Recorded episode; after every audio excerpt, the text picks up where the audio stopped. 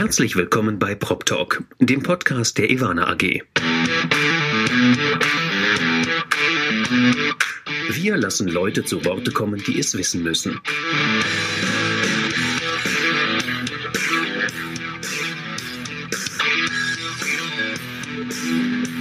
Aus der Branche für die Branche. Das ist der Podcast der Ivana AG. Nach einer längeren Winterpause sind wir jetzt nun zurück. Mein Name ist Florian Dohr ähm, oder kurz Flo. Ähm, bin seit zwei Jahren jetzt bei der Ivana AG, habe hier als Werkstudent angefangen und übernehme jetzt hier den Podcast von Andy. Äh, gegenüber von mir, virtuell gegenüber von mir, sitzt heute Martin Taiber, ähm, Chef des Operations Team der Ivana AG. Ähm, hi Martin. Grüß Florian, servus. Du sitzt in Frankfurt ähm, im Homeoffice zurzeit. Ähm, wie ist das Wetter bei euch? Aktuell mal tatsächlich schön sonnig und äh, heute auch warm, nachdem wir ja lange Zeit Regen hatten. Ähm, Im Gegensatz zu dir äh, sitze ich im Frankfurter Büro, das ist richtig, oder im ehemaligen Frankfurter Büro, jetzt im Frankfurter Umfeld, äh, wo ich wohne, im Homeoffice. Und ähm, ja, bei uns ganz gut. Bei dir in Regensburg, wie sieht es dort aus? Ähm, im Gegensatz zum Namen regnet es heute mal nicht. Ähm, sieht eigentlich auch ganz gut aus. Blauer Himmel, um die 19, 20 Grad. Also der Sommer kann kommen langsam. Sieht so aus, als würde er schon langsam auf uns zukommen, richtig. Zum Glück, hoffentlich. Dann, ähm, erzähl uns mal ein bisschen was über dich. Ähm, wo hast du studiert? Was hast du studiert? Ähm, wieso bist du damals zur Ivana AG gekommen? Genau. Gerne, ja. Also was habe ich studiert? Ich habe ursprünglich mal Bauingenieur und Wirtschaftsingenieur studiert. Äh, das Ganze in Frankfurt, äh, war danach zehn Jahre lang Berater gewesen in der Immobilienbranche. Das heißt, äh, obwohl ich jetzt in einem PropTech arbeite, komme ich nicht aus der IT, sondern tatsächlich aus der Real Estate-Branche.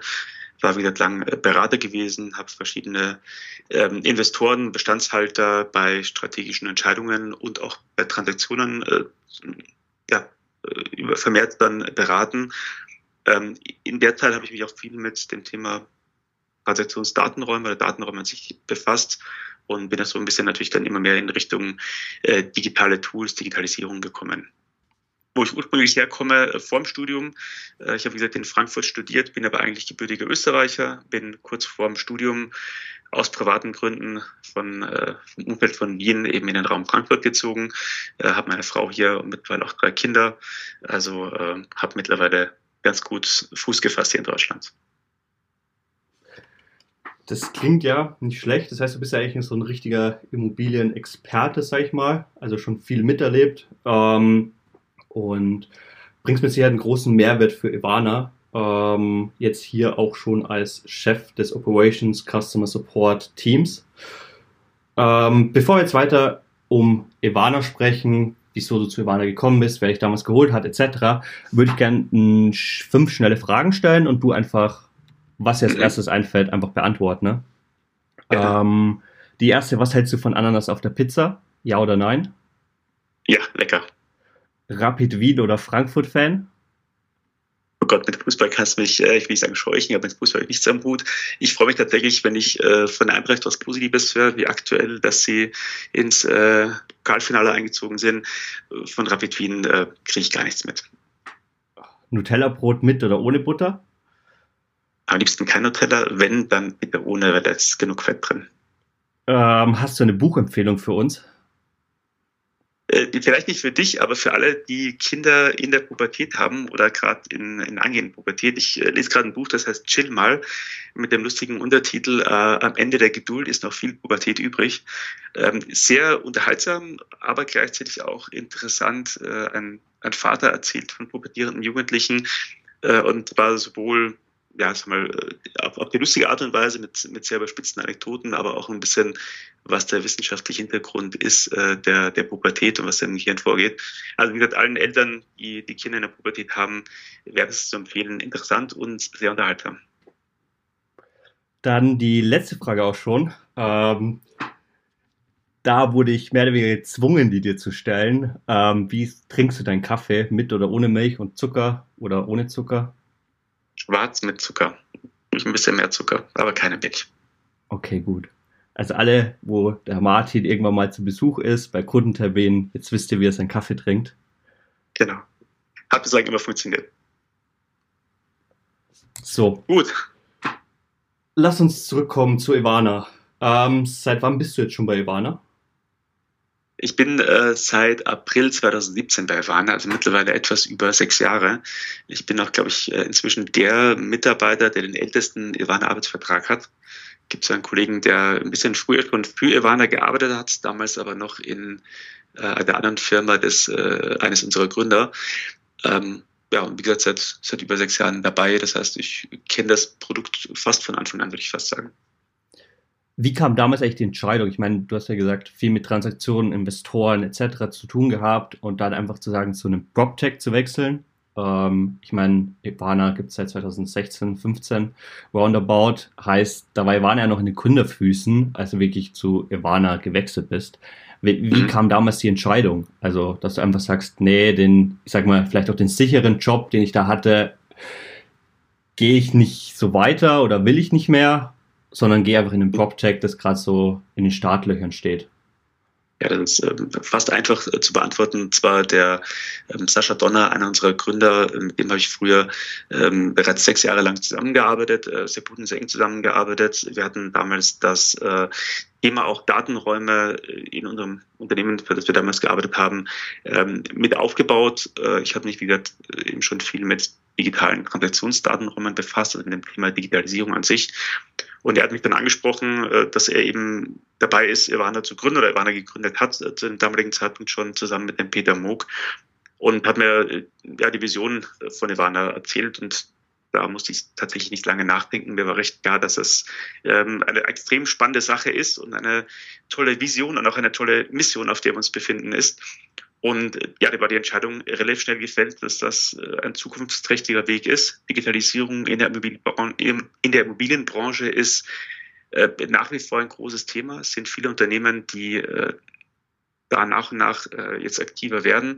Ähm, da hat sich viel bewegt in den letzten Jahren. Zum damaligen Zeitpunkt war das aber tatsächlich etwas, was noch ein bisschen im Rückstand gewesen ist. Und wie gesagt, die Vision äh, von Ivana äh, ist, ist absolut zukunftsträchtig, äh, ist eine tolle Sache und ähm, Sascha hat mich da sehr schnell überzeugt, da dabei zu sein und mitzumachen. Und, ähm, da musste ich tatsächlich nicht lange nachdenken. Äh, auch meine vorige Position, die auch sehr interessant gewesen ist, auch, ähm, wie gesagt, auch im Thema Transaktionen, Datenräumen zu tun hatte, dann doch aufzugeben und mich auf diese, ähm, ja, auf diese, diese interessante Mission zu begeben, äh, Ivana beim, beim Aufbau und beim Großwerden äh, zu unterstützen. Genau, du hast es gerade angesprochen, äh, die Digitalisierung in der Immobilienbranche noch im Vergleich zu anderen deutschen Branchen wie Automobil, auch Gesundheit, ist ziemlich weit hinten. Ne? Ähm, sprich, ja, es gibt, glaube ich, noch enorm viel Aufholpotenzial. Und auch Ivana hat, glaube ich, einen großen Anteil daran, dass jetzt auch mehr Digitalisierung immer mehr im Munde ist, auch in der Immobilienwirtschaft, auch jetzt ChatGPT ähm, was ChatGPT jetzt auch leisten kann, ähm, was es vielleicht helfen kann. Ich glaube, da gibt es auch viel jetzt mit KI, aber nicht nur hauptsächlich mit KI, jetzt auch viele Anwendungen, wo man einfach die nächsten Schritte gehen kann, ähm, dass man eben nicht mehr so aus dem Bauchgefühl Entscheidungen trifft, sondern wirklich Daten und auf dem Fundament von Daten halt Entscheidungen trifft. Ja, das ist richtig. Also das Thema Digitalisierung äh, wird ja gern unterschiedlich gesehen. Ähm, zum damaligen Zeitpunkt haben viele Leute gesagt, wir arbeiten ja schon digital, weil sie ihr Papierdokument eingescannt haben und äh, das jetzt als PDF vorliegen haben und per E-Mail verschicken können. Das ist aber nicht das, was wir als Digitalisierung verstehen. Äh, wir wollen nicht nur mit äh, PDF-Dokumenten, also mit digitalen Dokumenten arbeiten, sondern wir wollen eben tatsächlich die Dokumente als digitale Datensätze auch abbilden. Das heißt, äh, wir haben, äh, lesen Dokumente ein, wir verorten die, wir klassifizieren sie, wir extrahieren auch Daten. Also wir schaffen wirklich eine Möglichkeit, digital weiterzuarbeiten und darauf eben äh, Auswertungen fahren zu können, Reportings fahren zu können, natürlich auch suchen und filtern zu können. Das heißt, diese, diese Mission eben weg vom Papierdokument und nicht nur weg hin zum PDF, sondern wirklich zu digitalen Datensätzen Das ist das, was die Branche braucht, was wir sehen, was immer mehr auch Einzug nimmt in verschiedene Unternehmen, aber wo es immer noch nach wie vor einen großen Nachholbedarf gibt. Also es gibt immer noch sehr viele Unternehmen, die sehr, sehr papierlastig arbeiten, die äh, viele Akten, Hängeregister haben etc. Und die sind nach und nach dabei, das Ganze eben äh, erstmal, wie gesagt, als digitale Dateien vorzusehen und dann eben im weiteren Schritt äh, Systeme wie Ivana oder äh, generell DMS-Systeme einzuführen, ähm, auch ihre ganze Stammdaten, Mieterverwaltung, ERP-Systemen zu machen. Also da tut sich gerade vieles. Die Branche holt da ein Stück weit auf, aber wie du richtig gesagt hast, im Vergleich zu anderen Branchen äh, hinken wir da immer noch ein Stück weit hinterher. Und ich glaube, da ist immer noch ein sehr großes Potenzial, was da an an Möglichkeiten vorhanden ist und äh, wo man mit Tools wie Ivana oder anderen Tools äh, massiv den Arbeitsalltag, die Prozesse ähm, effizienter gestalten kann, beschleunigen kann äh, und natürlich auch, das ist ganz entscheidend, eine, eine valide Datenbasis auch für äh, weitere strategische unternehmerische Entscheidungen schaffen kann, weil daran hakt es ja oft, wenn meine Datenlage nicht korrekt ist, äh, fälle ich im Zweifel die falschen Entscheidungen oder es braucht alles länger, ähm, dann geht wertvolle Zeit verloren.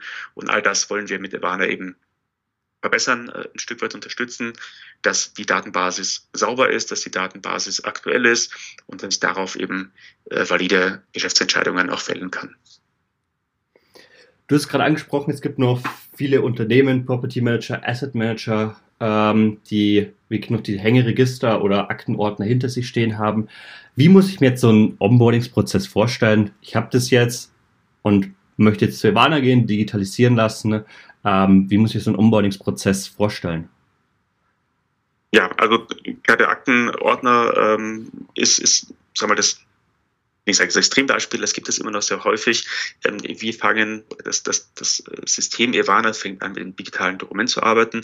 Nichtsdestotrotz unterstützen wir natürlich Kunden, die noch Papierakten haben. Und wie gesagt, das, davon gibt es tatsächlich noch sehr viele.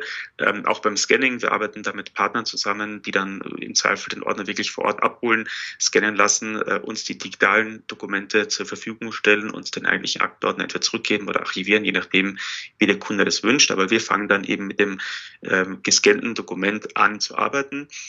Auf der anderen Seite gibt es natürlich auch schon viele Unternehmen, die bereits digitale Dokumente auf ihren zentralen Laufwerken, auf ihren Servern, äh, vielleicht sogar schon in einem anderen DMS liegen haben. Äh, und dann gibt es eben äh, auch, oder dann ist eben die, die Frage, wie kommen diese Daten zu uns und wie geht es da weiter.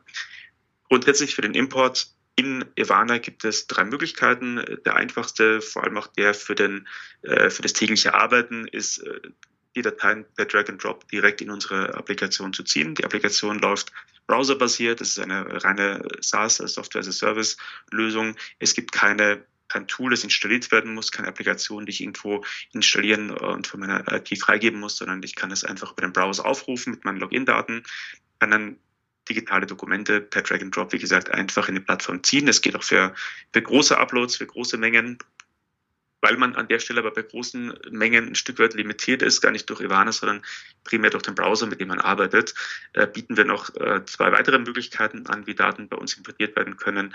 Das eine ist, dass wir einen SFTP oder Blob Storage zur Verfügung stellen, wo man die Daten hochlädt und Ivana macht dann den Import in das Ivana-System. Oder die dritte Möglichkeit, wir haben eine standardisierte REST-Schnittstelle, über die auch Dokumente importiert werden können äh, vom zentralen Server, von einem FTP-Server etc. Das sind die, die Möglichkeiten, wie Daten in das System erstmal importiert werden können. Davor gelagert, wie gesagt, wäre der Scan-Prozess. Und im weiteren Verlauf äh, werden diese Dokumente dann in Ivana ähm, analysiert. Das heißt, die KI ähm, extrahiert sowohl den Text als auch äh, die Vorschaubilder und analysiert dann eben die Dokumente und macht einen Vorschlag, welcher Dokumenttyp das ist. Ja, das ist eben bei uns diese Klassifikation und ich glaube, ich lehne mich nicht weit aus dem Fenster, wenn ich sage, dass wir mit die beste ähm, KI an der Stelle in der Immobilienbranche haben, was die Klassifikation von Dokumenten anbelangt. Das heißt, wir äh, haben über 300 verschiedene Dokumenttypen mittlerweile antrainiert, die von der KI mit sehr hoher Wahrscheinlichkeit erkannt werden und dann auch entsprechend äh, klassifiziert werden. Wenn das Ganze durch die KI gelaufen ist, ähm, empfiehlt das System je nach Wahrscheinlichkeit der Erkennung noch eine, eine Kontrolle, im Zweifel Nacharbeit oder kann direkt dem Nutzer vorschlagen, dass die, äh, dass die KI ausreichend gute Ergebnisse geliefert hat und man darauf vertrauen kann. Und mit diesen Informationen können wir dann die Dokumente weiter verarbeiten und vor allem auch weiter verorten. Die erste primäre Aufgabe, die sich erstmal bei den meisten Nutzern stellt, ist, dass ich meine Dokumente sauber abgelegt haben möchte in einer standardisierten Ordnerstruktur. Ähm, ich möchte vielleicht auch Duplikate rausgefiltert haben. Auch das ist etwas, was Ivana bietet, indem wir gleiche Dateien, damit ist also nicht die gleiche Datei gemeint, auch wenn die anders heißen sollte, erkennen und aussortieren. Das heißt, wir haben keine doppelten, dreifachen oder mehrfach vorhandene Dokumente im System, sondern haben immer nur ein Dokument, das klassifiziert, verortet und ordentlich abgelegt wird. Damit findet finden die Nutzer dann ihre Dokumente in einer standardisierten Ordnerstruktur in einem Datenraum wieder und haben die Möglichkeit, darauf eben ja, Suchfunktionen laufen zu lassen, Auswertungen zu fahren äh, oder eben auch einfach nur nach ihren Dokumenten äh, in der Ordnerstruktur zu suchen, sich die Inhalte eines Ordners anzuschauen oder auch ganze Mieterakten zusammenzufassen, sich alle Daten eines Mieters oder alle Dokumente eines Mieters anzuzeigen und aufzurufen. Ansonsten beim Onboarding-Prozess an sich noch, das war jetzt der Dokumentendurchlauf. Natürlich gibt es ähm, Berechtigungssysteme ähm, oder ein Berechtigungssystem, das wir konfigurieren mit den Nutzern. Das heißt, wir äh, gehen mit dem Kunden ins Gespräch, äh, hinterfragen, welche User es gibt, welche Gruppen es gibt, wie die Gruppen aufgeteilt sein sollen. Das Ganze hängt äh, maßgeblich auch daran, ähm, wie das Unternehmen jeweils ähm, aufgebaut ist wir haben da gewisse Vorschläge, die wir machen oder ein gewisses Standard-Setup, das wir anbieten, werden das aber in der Regel immer mit den Kunden individuell dann nochmal ein Stück weit anpassen. Ähm, das hängt an der Portfoliogröße, das hängt an den externen Dienstleistern, die da eingebunden werden sollen. Aber da gibt es von uns Vorgaben, äh, Standards, die wir, mit denen wir erstmal beginnen können und erarbeiten uns das dann mit dem Kunden gemeinsam, um das für die jeweiligen Kundenpartner ein perfektes Setup zu finden. Zwei Fragen habe ich jetzt hier noch auf meinem wunderschönen Zettel, dem analogen Zettel, äh, noch stehen. Genau. Ähm, die eine, du hast gerade äh, angesprochen, man kann kollaborativ mit Ivan arbeiten. Ich glaube, das ist ja eines der großen Ziele auch, ähm, oder was Ivan auf die Fahne schreibt. Ähm, ich glaube, wenn wir bei Ivana sind, äh, Asset Manager zum Beispiel, da gibt es ja verschiedene Parteien, die mit dem Objekt dann arbeiten. Also ein Property Manager, Facility Manager, vielleicht noch Wirtschaftsprüfung. Das ist eigentlich auch ohne Probleme möglich, oder? Richtig. Das war eben das, was ich äh, gerade angesprochen hatte äh, mit dem Thema Rechtemanagement. Wir können natürlich externe Dienstleister einbinden. Ähm, Ziel ist, dass man als in der Regel Eigentümer oder Verwalter oder, oder, oder Asset Manager eines Objektes einen Datenbestand hat, der zentral äh, vorgehalten wird und man darauf dann eben verschiedene Parteien Zugriff geben kann. Das kann ein äh, externer Property Manager sein, das kann der ähm, Jurist sein, das kann aber natürlich auch ein Gutachter sein, der regelmäßig seine Gutachten erstellt oder ein ESG-Reporting erstellen möchte. Ähm, das heißt, ich kann auch selektieren über das Rechtemanagement, wer soll was sehen. Ich kann diesen externen Personen äh, oder natürlich auch internen äh, Personen Zugriff geben und die die Berechtigungen ebenso einschränken, dass man äh, keine vertraulichen Daten rausgibt, nicht rausgegeben werden sollen, sondern dass eben der angesprochene Gutachter in dem Beispiel ähm, dieses Datenset, ein Dokumentenset zur Verfügung gestellt bekommt, das er für sein Gutachten braucht, aber eben auch nicht mehr sieht. Das Ganze können wir temporär natürlich einschränken ähm, oder auch ähm, sagen wir, die Berechtigung stehen lassen für regelmäßige Reportings oder regelmäßige Gutachten. Ähm, also dieses kollaborative Arbeiten ist tatsächlich ein zentraler Punkt äh, des, des Ivana-Systems, ähm, in dem man eben eine Datenbestand hat, zentral vorhält und man nicht die Situation hat, die wir heute sehr oft noch bei Kunden vorfinden, dass der Asset Manager seinen, seine Kopie des damals angekauften Datenraums äh, digital hat und der weiterlebt, parallel aber der Property Manager den gleichen Datensatz bekommen hat, auf seinem Laufwerk liegen hat, der auch aber anders weiterlebt. Und dann vielleicht noch andere ähm, Parteien wie jetzt eine Vorverwaltung oder auch externe Personen immer wieder Kopien dieses Datensatzes bekommen und sich der aber dann an den verschiedenen Stellen eben auch unterschiedlich weiterentwickelt, weil das Objekt lebt ja, das Objekt wird bewirtschaftet und nicht alle haben, äh, tauschen immer perfekt die Daten miteinander aus. Und diese Redundanzen wollen wir eben verhindern oder vermeiden, indem wir diesen angesprochenen zentralen Datenbestand äh, vorhalten und dort eben den verschiedenen Personen die Zugriffe ermöglichen, die sie jeweils brauchen. Du hast vorher auch noch gesagt, ähm, dass die Daten, wenn wir die haben, auch abgelegt werden. Ne? Also strukturiert abgelegt werden. Ähm, Gibt es da einen Best Practice oder wie, wie da muss ich ja einen Index haben, einen Datenraum? Ähm, wie muss ich mir das vorstellen? Genau, also primär liegen die Daten bei uns natürlich alle äh, in der Datenbank äh, sortiert äh, zu den jeweiligen Objekten. Äh, die Ordneransicht ist das, was viele Nutzer noch gerne wollen oder brauchen oder gewohnt sind, daran zu arbeiten. Wir sehen immer mehr, dass die Suchfunktionen mehr in den Vordergrund rücken. Man kennt das auch mittlerweile von, äh, vom Handy, von der Google-Suche etc. Also ich, äh, klicke mich ja nicht mehr überall durch Ordner durch, sondern äh, ich suche das, was ich brauche und finde es möglichst schnell. Aber nichtsdestotrotz ist die Ordnerstruktur äh, natürlich noch etwas, was äh, viele Nutzer ähm, auf dem Weg mitnimmt, mit digitalen Tools zu arbeiten, weil ich dort erstmal das vorfinde, was ich vielleicht auch von meinem lokalen Windows Explorer gewohnt bin. Heißt aber, äh, da hatten wir vorhin schon ein bisschen das Thema angesprochen, wir wollen nicht, dass die Ordnerstrukturen unterschiedlich weiterleben oder unterschiedlich ähm, äh, ja, wachsen, sondern wir wollen eine standardisierte Struktur. Das ist auch das, was eben die Kunden natürlich äh, zu schätzen wissen, äh, weil du dann relativ schnell Urlaubsvertretung machen kannst. Ein Kollege fällt aus, ich muss einspringen oder neue Kollegen kommen dazu. Man findet sich ad hoc sofort zurecht, weil die Assets grundsätzlich die, äh, sagen wir, im Grunde die gleiche Ordnerstruktur ähm, aufweisen. Natürlich unterscheiden sich in der Tiefe dann, was die Mieterstruktur zum Beispiel anbelangt, was verschiedene Bauprojekte oder Baumaßnahmen anbelangt. Da hat jedes Asset seinen individuellen Bereich. Aber die Grundstruktur, was äh, Daten zum Gebäude, was Daten zum Grundstück, was Daten zur Verwaltung anbelangt, die stellen wir ähm, sagen wir, generalisiert zur Verfügung. IGIF hat bereits vor einigen Jahren einen Standard oder einen Vorschlag für einen Standard Datenraum Index oder Datenraumstruktur veröffentlicht. An der haben wir uns orientiert, haben gemeinsam mit Kunden und aus eigener Erfahrung diesen Index, wie wir ihn nennen, also diese, diese Ordnerstruktur weiterentwickelt, äh, haben da unseren Ivana GIF Lifecycle Datenraumindex äh, daraus erstellt. Das ist auch das, was wir jedem Kunden erstmal beim, ähm, beim Onboarding zur Verfügung stellen. Das ist der standardisierte Index, in dem man immer seine Dokumente absortiert vorfindet. Aber wir bieten auch die Möglichkeit, dass Kunden ihren eigenen Index, ihre eigene Ordnerstruktur abbilden können. Ja, viele Kunden kommen bereits und sagen, ich habe mich schon in den letzten Jahren damit befasst, ich habe bereits eine standardisierte Ordnerstruktur, ich möchte die gern weiterverwenden, weil meine Nutzer kennen die, ich möchte die jetzt nicht ähm, überrumpeln und was komplett Neues ähm, denen aufzeigen, sondern ich möchte, dass die sich auch in ihrer bestehenden Struktur wiederfinden. Und dann haben wir die Möglichkeit, diese Struktur des Kunden auf der Ivana-Plattform anzulegen. Ähm, bei den Assets jeweils zu hinterlegen und die KI, das ist das Tolle daran, die KI sortiert dann die Dokumente nach der neuen Struktur des Kunden. Das können wir eben, weil wir nicht den Ablageort des, des äh, Dokuments definieren. Also wir sagen nicht, das äh, Grundbuch soll jetzt in Ordner 2.5, weil das immer so gewesen ist, sondern wir sagen, das Grundbuch hat den Dokumenttyp Grundbuch. Ja, und die Flurkarte ist eine Flurkarte und die Baugenehmigung ist eine Baugenehmigung. Und aufgrund dieser Klassifikation können wir dann auch ähm, konfigurieren, wo dieses Dokument angezeigt werden soll. Und wenn es beim Kundenordner äh, der, der Ordner 2.5 ist und beim Ivana äh, EGIF-Index vielleicht der Ordner 1.8, dann ist es so. Aber ich muss eben nicht als User manuell die Zuweisung machen, wo das Dokument angezeigt werden soll, sondern ich lade es nur in die Warne hoch, ich lasse es von der KI klassifizieren, ich kann das natürlich nochmal kontrollieren, korrigieren, aber die Ablage in der Ordnerstruktur, in der vorkonfigurierten Ordnerstruktur, das macht das Ivana-System dann automatisiert. Ich glaube, du hast gerade einen wichtigen Thema auch angesprochen, ähm, die GIF und mit ihrem Standard, ähm, den es jetzt schon länger gibt. Ähm, ich glaube, die meisten ist der GIF und der GIF-Standard, der eben auch bekannt äh, und nutzen den auch oder orientieren sich auch selbst schon daran.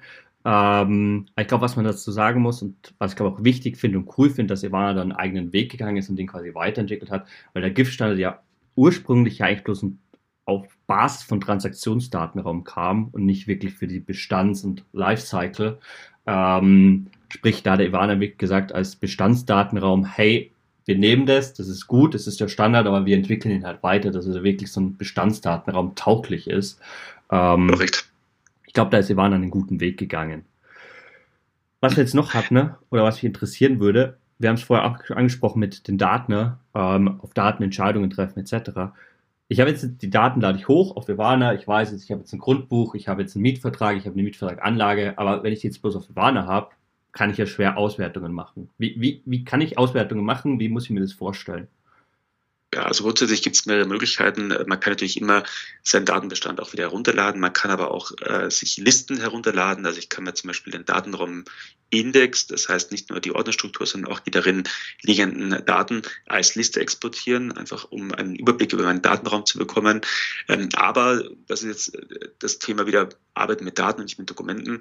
Ähm, wir haben natürlich wesentlich mehr Informationen, die wir in den Dokumenten erfassen. Wir können Mieter zuweisen, wir können äh, die vorhin angesprochenen Bauprojekte zuweisen. Ähm, das heißt, äh, wir haben verschiedene Möglichkeiten oder Informationen, die wir in den Dokumenten ähm, festhalten. Und diese Daten exportieren wir auch nach draußen. Ich habe vorhin die Rechtsschnittstelle angesprochen. Das heißt, wir können äh, diese Daten an fremde Systeme liefern. Äh, wir können mit SAP kommunizieren. Ähm, aber wir haben auch äh, jetzt eine, eine Anbindung an äh, das Tool Power BI hergestellt. Das heißt, wir exportieren auch die meisten Daten, die man als Nutzer in der Benutzeroberfläche sehen kann und aufrufen kann, auch nach Power BI. Und dort gibt es äh, mittlerweile einige standardisierte Reports, die sich User ziehen können, sei es eben ein Überblick über sein, seine hochgeladenen Daten, sei es aber auch, wie sind meine, meine Assets strukturiert oder ähm, wann wurde welches Dokument von wem hochgeladen etc. All diese Informationen können wir oder exportieren wir bereits äh, nach, nach Power BI und können sie dort eben in Reports auswerten. Dort gibt es einige standardisierte Reports. Wie gesagt, die stellen wir von Haus aus quasi zur Verfügung. Die Kunden haben aber natürlich auch die Möglichkeit, mit ihren Daten eigene Auswertungen, eigene Reports zu fahren. Beispielsweise wurden äh, mal ein ganzer Schwung an, an Heizkostenerhöhungsschreiben hochgeladen. Dort wurden gewisse Informationen ausgewertet oder ausgelesen. Und über diese, diesen speziellen Upload hat man sich dann einen Report gezogen, um dort äh, die, die hinterlegten Werte auszulesen. Also das sind individuelle Reports, die Kunden dann ganz eigenständig auch mit ihren Datensets machen können, äh, weil wir eben diese ganze Datenauswertung auch nach extern exportieren können. Ähm, was, was kann Ivana, wir haben jetzt schon viel gesprochen, was Ivana heute schon kann. Ähm, was steht eigentlich auf der Roadmap? Also was kommt in den nächsten Quartalen, Monaten? Auf was können sich die Nutzer und auch zukünftigen Nutzer, ähm, die hoffentlich jetzt, jetzt den Podcast hören und sagen, hey, Ivana, richtig cool, ähm, auf was können sich die freuen? Ja, wir sind laufen dabei natürlich das System weiterentwickeln. Also Ivana wird nie stehen bleiben. Es gibt, äh, ich sag mal, die, der, der Ideenpool ist fast unerschöpflich. Äh, der Berg, den wir ähm, noch bearbeiten wollen, ist sehr, sehr groß, weil wir einfach ganz viele Möglichkeiten sehen, äh, was man noch tun kann. Was wir sagen wir, in der nahen Zukunft auf, dem, äh, auf der Roadmap steht, ähm, ist in erster Linie die globale Suche. Wir haben eine würde ich mal sagen, recht gute Suchfunktion inzwischen, die wir aber nochmal grundlegend überarbeiten und äh, erweitern werden oder schon in Großteilen erweitert haben. Das heißt, ich hatte es vorhin angesprochen, bei der Analyse wird der OCR-Text natürlich erstmal extrahiert. Das heißt, wir haben äh, den kompletten Text jedes Dokuments. Äh, wir haben aber neben dem Text natürlich diese ganzen angesprochenen Metainformationen, zu welchem Mieter gehört es, wer das hochgeladen, wann wurde es hochgeladen, wohin wurde es hochgeladen, etc. All diese Daten werden wir in der neuen globalen Suche, die jetzt in den nächsten äh, wenigen Wochen released wird, zur Verfügung stellen, und auch in so einer Art und Weise, dass man direkt im Ivana-System diese Funktionalitäten äh, so bedienen kann, dass ich mir eben einen Suchbegriff eingebe, denn wenn ich äh, zu viele Ergebnisse bekomme, um weitere Suchbegriffe ergänzen kann, dann aber noch weitere Filter oben drauf setzen kann. Äh, ich möchte ein Dokument, das von Florian hochgeladen worden ist, und zwar gestern oder vorgestern, und zwar bei dem Asset XY. Also all diese Informationen kann ich dann in verschiedenen äh, Suchfunktionen kombinieren bekomme dann möglichst schnell und genau mein Ergebnis. Aber das Charmante daran ist, ich kann auch noch neben diesen, diesen sehr guten Auswertungen mir typische Suchanfragen speichern. Also wenn ich jetzt beispielsweise für ein Monatsreporting äh, jeden Monat wissen möchte, welche neuen Mietverträge wurden hochgeladen oder welche neuen Mietverträge wurden abgeschlossen oder wie viele Kündigungen sind eingegangen, dann kann ich mir das als standardisierte Suchanfrage speichern und kann jeden Monat auf den Knopf drücken und bekomme direkt meine Liste, ohne lang auf die Suche gehen zu müssen. Das ist, glaube ich, etwas, was man bei der bisherigen Papierablage oder auch von mir als PDF-Ablage in der Form mit Sicherheit nicht hat und nicht äh, kann. Und wir können da sehr effizient und schnell natürlich dann die Ergebnisse liefern. Das heißt, globale Suche, wie gesagt, ist ein, ein wichtiger Punkt. Äh, ein zweiter ähm, wichtiger Punkt, auf den ich mich auch persönlich sehr freue, ist der sogenannte statische Datenraum. Ich hatte vorhin das, die, die Logik erläutert, wie Ivana Dokumente ablegt, nämlich aufgrund der von der KI vorgeschlagenen Klassifikation automatisiert in einen standardisierten äh, Ordner, einer standardisierten Ordnerstruktur. Jetzt ist es aber so, dass eben auch die bereits angesprochenen Ordnerstrukturen auf den Laufwerken der Kunden bereits äh, gelebt haben und fortgeschrieben worden sind und natürlich alle sehr unterschiedlich aussehen. Und diese Transformation von der bisherigen Ordnerstruktur äh, in eine standardisierte Ordnerstruktur, die war oder ist natürlich ein gewisser Aufwand, der gemacht werden muss. Und um das Ganze zu vereinfachen, werden wir jetzt diesen sogenannten statischen Datenraum anbieten. Wie kann man sich das vorstellen? Ich nehme im Prinzip meine Ordnerstruktur, meine Dokumente zu meinem Objekt, das ich hochladen möchte und ziehe das eins zu eins in Nirvana rein und sehe auch dann direkt nach dem Upload eins zu eins die gleiche Ordnerstruktur, die alte Ordnerstruktur sozusagen innerhalb meiner Nirvana mit allen Dokumenten, wo sie gehören. Und dann kann ich innerhalb der Nirvana-Plattform direkt mit diesen Dokumenten weiterarbeiten, mit den genannten Vorteilen, OCR-Erkennung, ich kann sie durchsuchen, etc. Aber parallel, und das eilt dann tatsächlich gar nicht so, parallel findet natürlich die Klassifikation durch die KI statt und die Ablage dieser Dokumente in den parallel vorhandenen dynamischen Index, wenn man das möchte. Und diesen Transformationsprozess kann ich dann in aller Ruhe, ohne große Eile, auch äh, im laufenden Betrieb fortführen habe aber, wie gesagt, vom ersten Moment an meine Dokumente im statischen Datenraum bereits in Nirvana drin und kann damit weiterarbeiten. Ein weiterer Vorteil, den wir dort sehen, ist, dass die Zuordnung von Dokumenten zu den Mietern, zu den Abrechnungsjahren bei Nebenkostenabrechnungen beispielsweise oder zu Baumaßnahmen bei den Baugenehmigungen, dass diese Zuordnung nach wie vor einen gewissen manuellen Aufwand bedeutet beim klassischen Onboarding der Dokumente in Nirvana. Äh, die AI unterstützt da zwar gut, aber sie kann nicht immer alles eindeutig identifizieren und da ist immer eine gewisse Nacharbeit erforderlich. Und diese Nacharbeit würden wir oder wollen wir mit dem statischen Datenraum massiv vereinfachen. Wie funktioniert das? In der Regel ist es so, dass diese Informationen bereits in der Ordnerstruktur vorhanden sind. Also in den meisten Fällen finde ich irgendwo auf den Laufwerken der Kunden einen Ordner, der heißt Mietverträge und unten drunter kommen dann die Ordner, die Mieter A, Mieter B, Mieter C heißen. Oder ich finde einen Ordner, der heißt äh, Nebenkostenabrechnungen, darunter gibt es die Ordner 2020, 2021 etc. Also diese Informationen, die wir als sogenannte Elemente an den Dokumenten äh, tracken und vorhalten wollen, die finden sich in der originalen Ordnerstruktur. Und indem wir diese originale Ordnerstruktur in Nirvana abbilden, fällt es dann relativ einfach daraus, die entsprechenden Ex äh, Informationen zu extrahieren und die Dokumente mit diesen immer zu verknüpfen. Das waren jetzt mal zwei sag mal, große Features, die ich in den nächsten Monaten bei uns sehe und auf die ich mich sehr freue und die auch, glaube ich, einen, äh, eine deutliche äh, weitere Verbesserung in der Arbeit mit Ivana bringen werden.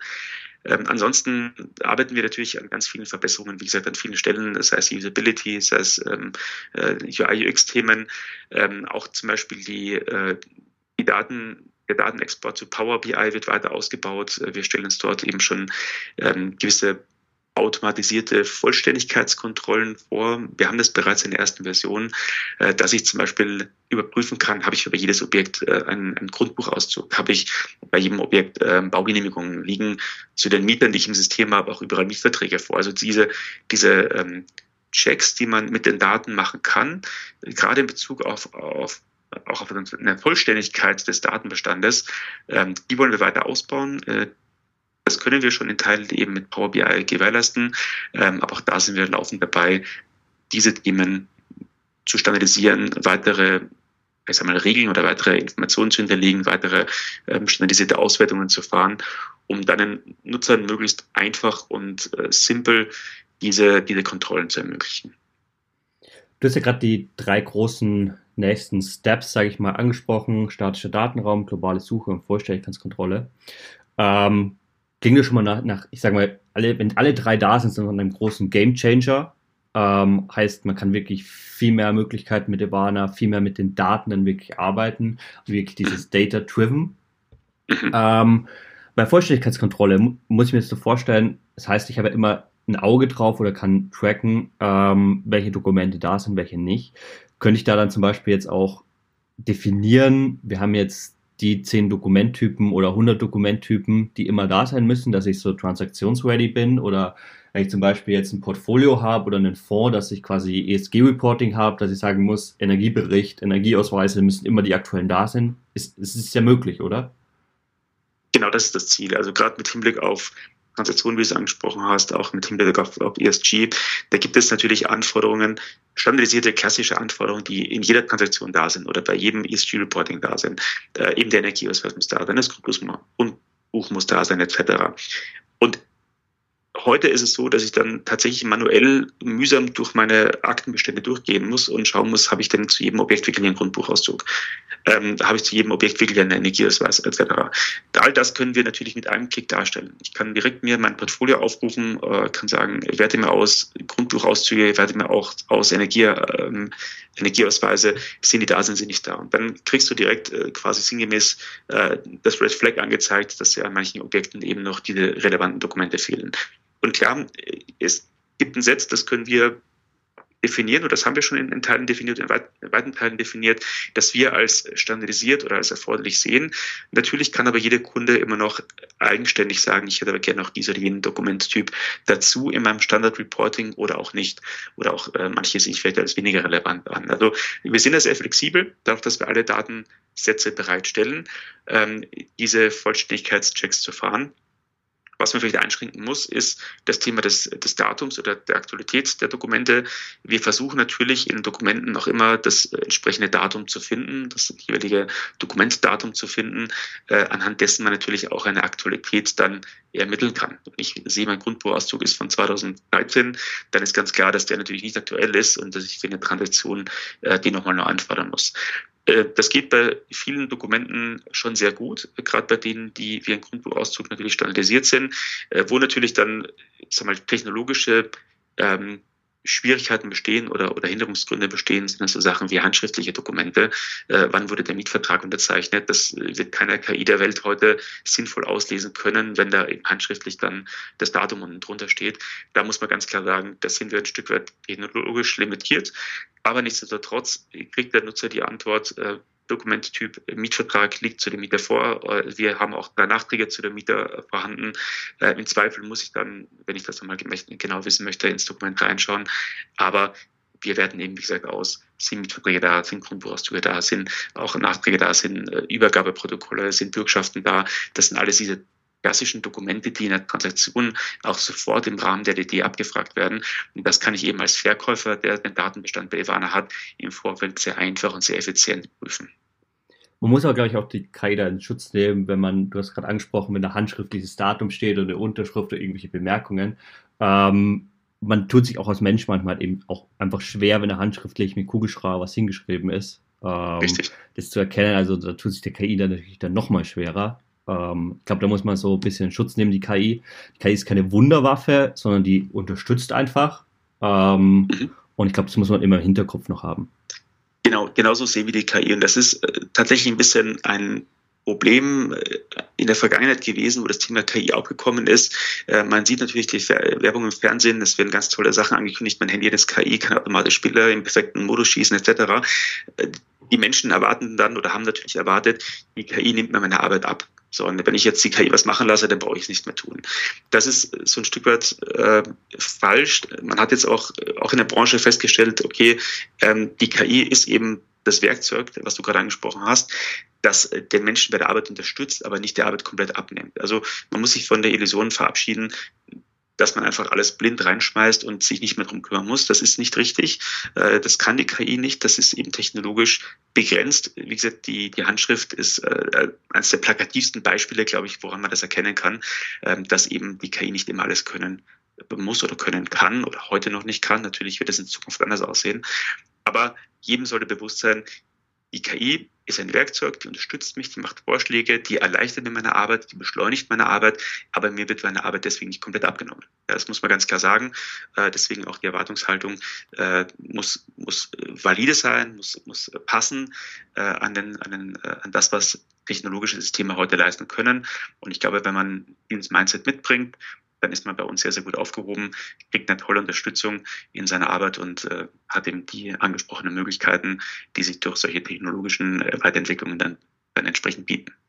Es gibt auch eine Studie, ich glaube, die ist jetzt mittlerweile zwei oder drei Jahre alt, vom Fraunhofer Institut in München, dass man im Schnitt, ich glaube, 30 Minuten Dokumente sucht oder nach den relevanten Informationen sucht. Äh, Ivana verkürzt ja die Zahl einfach mit globaler Suche, Dokumenttyp etc. Ähm, ich glaube, man hat einfach in den 30 Minuten, die man dadurch gewinnt am Tag, einfach mehr Zeit wirklich den Fokus auf, ich sag mal, die wichtigen Themen in Anführungszeichen zu legen, um dann auch wirklich fundierte Entscheidungen treffen zu können ähm, und nicht einfach dann Dokumente suchen zu müssen. Ähm, ich glaube, das ist Ivana ein gutes Tool dafür, ähm, um einfach dann auch unterstützen, Effizienz zu steigern, ähm, dass man auch wieder wirklich mehr Zeit hat auf die, die Kernarbeiten, weil ich glaube, von einem Asset Manager ist nicht die Kernarbeit, Dokumente zu suchen, sondern einfach mit den Dokumenten, mit den Daten dann eben die Entscheidungen zu treffen, äh, um einen Mehrwert dann für den Eigentümer zu treffen und auch für die Mieter natürlich. Vollkommen korrekt. Also ich habe in der Vergangenheit das, das zweifelhafte Vergnügen gehabt, genau diese Suchen durchführen zu dürfen, nämlich im Rahmen von Transaktionsvorbereitungen. Äh, dann werden meistens alle ganz hektisch und sagen, oh Gott, wo sind meine Dokumente? Ich brauche jetzt einen Transaktionsdatenraum das am besten gestern. Äh, wo habe ich denn alles eigentlich? Und dann fängt man an zu suchen äh, an den verschiedenen Quellen. Ich hatte vorhin schon einige angesprochen, vom Property Manager zum Asset Manager, zum Transaktionsteam, das das Objekt vielleicht vor fünf oder zehn Jahren angekauft hat, etc. Also alle haben irgendwo Dokumente und im Zweifel gibt es das Dokument auch nur einmal an einer dieser drei Stellen oder, oder auch mehreren Stellen. Ähm, und da geht teilweise enorme Zeit drauf, Dokumente zu suchen. Und das, das ist eben etwas, äh, was wir ganz klar als Vorteil sehen, wenn ich meinen Datenbestand zentralisiert habe und das eben auch noch in einer so effizienten Art und Weise, dass ich äh, sehr schnell mit wenigen Suchparametern meine gewünschten Dokumente finde, dann äh, wird enorm Zeit gespart und wie du gesagt hast, jede Zeit weil man natürlich für andere Dinge, die wesentlich wichtiger sind als die Suche nach Dokumenten, nutzen können, um eben valide Geschäftsentscheidungen treffen zu können oder das Asset auf andere Art und Weise nach vorne zu bringen, aber sich nicht eben mit der, der mühsamen Suche nach Dokumenten zu befassen. Bevor ich dich jetzt in den Feierabend entlassen kann, habe ich noch eine Frage, eine, einen Punkt hier auf meinem Zettel stehen. Ähm, ich glaube, die kannst du auch schnell beantworten. Gibt es irgendwie Trainingsvideos oder etc., Trainingsschulungen, weil wir haben es jetzt schon angesprochen gehabt, unzählige Möglichkeiten, was Ivana hat. Äh, Gibt es da irgendwas dazu? Also irgendwie Trainingsvideos, Informationen etc.? Natürlich, also das ist auch äh, Thema oder, oder Teil des Onboarding-Prozesses. Äh, sind wir vorher zu wenig darauf eingegangen. Natürlich finden auch Schulungen statt. Ähm, das heißt, wir äh, erläutern den, den äh, neuen Kunden, den neuen Mitarbeitern des, des Kunden natürlich das System, äh, zeigen das Ganze. Aber das wissen wir auch, ein Training sagen wir, eine Teilbeschallung ist immer so, dass man etwas sieht, das auch in dem Moment versteht, aber dann im Zweifel im Nachgang natürlich noch Fragen hat und äh, Dinge aufkommen, die unklar sind, man vergisst wieder etwas etc. Und damit das eben äh, verhindert wird, haben wir einen äh, Pool an Trainingsvideos mittlerweile erstellt, die die verschiedenen Schritte äh, in relativ kurzen, äh, knackigen, aber sehr ausführlichen oder, oder verständlichen Videos erklärt. Sei es der Uploading-Prozess, äh, sei es eben die Suche, sei es äh, das Navigieren im Datenraum ähm, etc. Also all diese, diese Schritte gibt es als kleine einzelne Videosequenzen. Äh, Nutzer können sich die dann äh, sowohl im Vorfeld einer Schulung, wenn man sich darauf vorbereiten möchte, als auch natürlich im Nachgang dann anschauen, jederzeit und haben da die Informationen, die sie brauchen, in der Regel dann in diesem kurzen Video drin. Ähm, die sind, wie gesagt, so, so gestrickt, dass sie nicht lange sind, also keine 20, 30-minütigen Videos, sondern eben kurze Sequenzen, aber dann eben fokussiert auf die einzelnen Schritte. Und wenn ich jetzt tatsächlich ein Problem beim Upload habe oder nicht weiß, ähm, mein, mein Dokument jetzt hin verbunden ist im Zweifel, dann kann ich mir dieses Video anschauen, wie die Suche funktioniert, wie der Upload funktioniert. Und in der Regel ähm, kommen die Leute dann damit auch sehr gut zurecht. Sprache vermutlich Deutsch und Englisch erstmal. Richtig. Gut, dann will ich dich nicht weiter aufstören äh, und aufhalten ähm, und würde dich jetzt in den Feierabend entlassen. Vielen Dank, dass du unser Gast heute warst, dass du dir Zeit genommen hast, uns Ivana und wo die Reise mit Ivana noch hingeht. Ähm, ich glaube, das ist auch für viele sehr spannend, äh, auch für mich spannend, ähm, uns das einfach näher gebracht hast. Und wie sagt man in Österreich so schön, ähm, vierte Baba ja, die Papaya, richtig. Ja, danke Flo. Hat mir Spaß gemacht. Äh, danke fürs Gespräch und äh, allen, allen Zuhörern äh, viel Spaß mit der Folge und hoffentlich sehen und hören wir uns bald wieder an.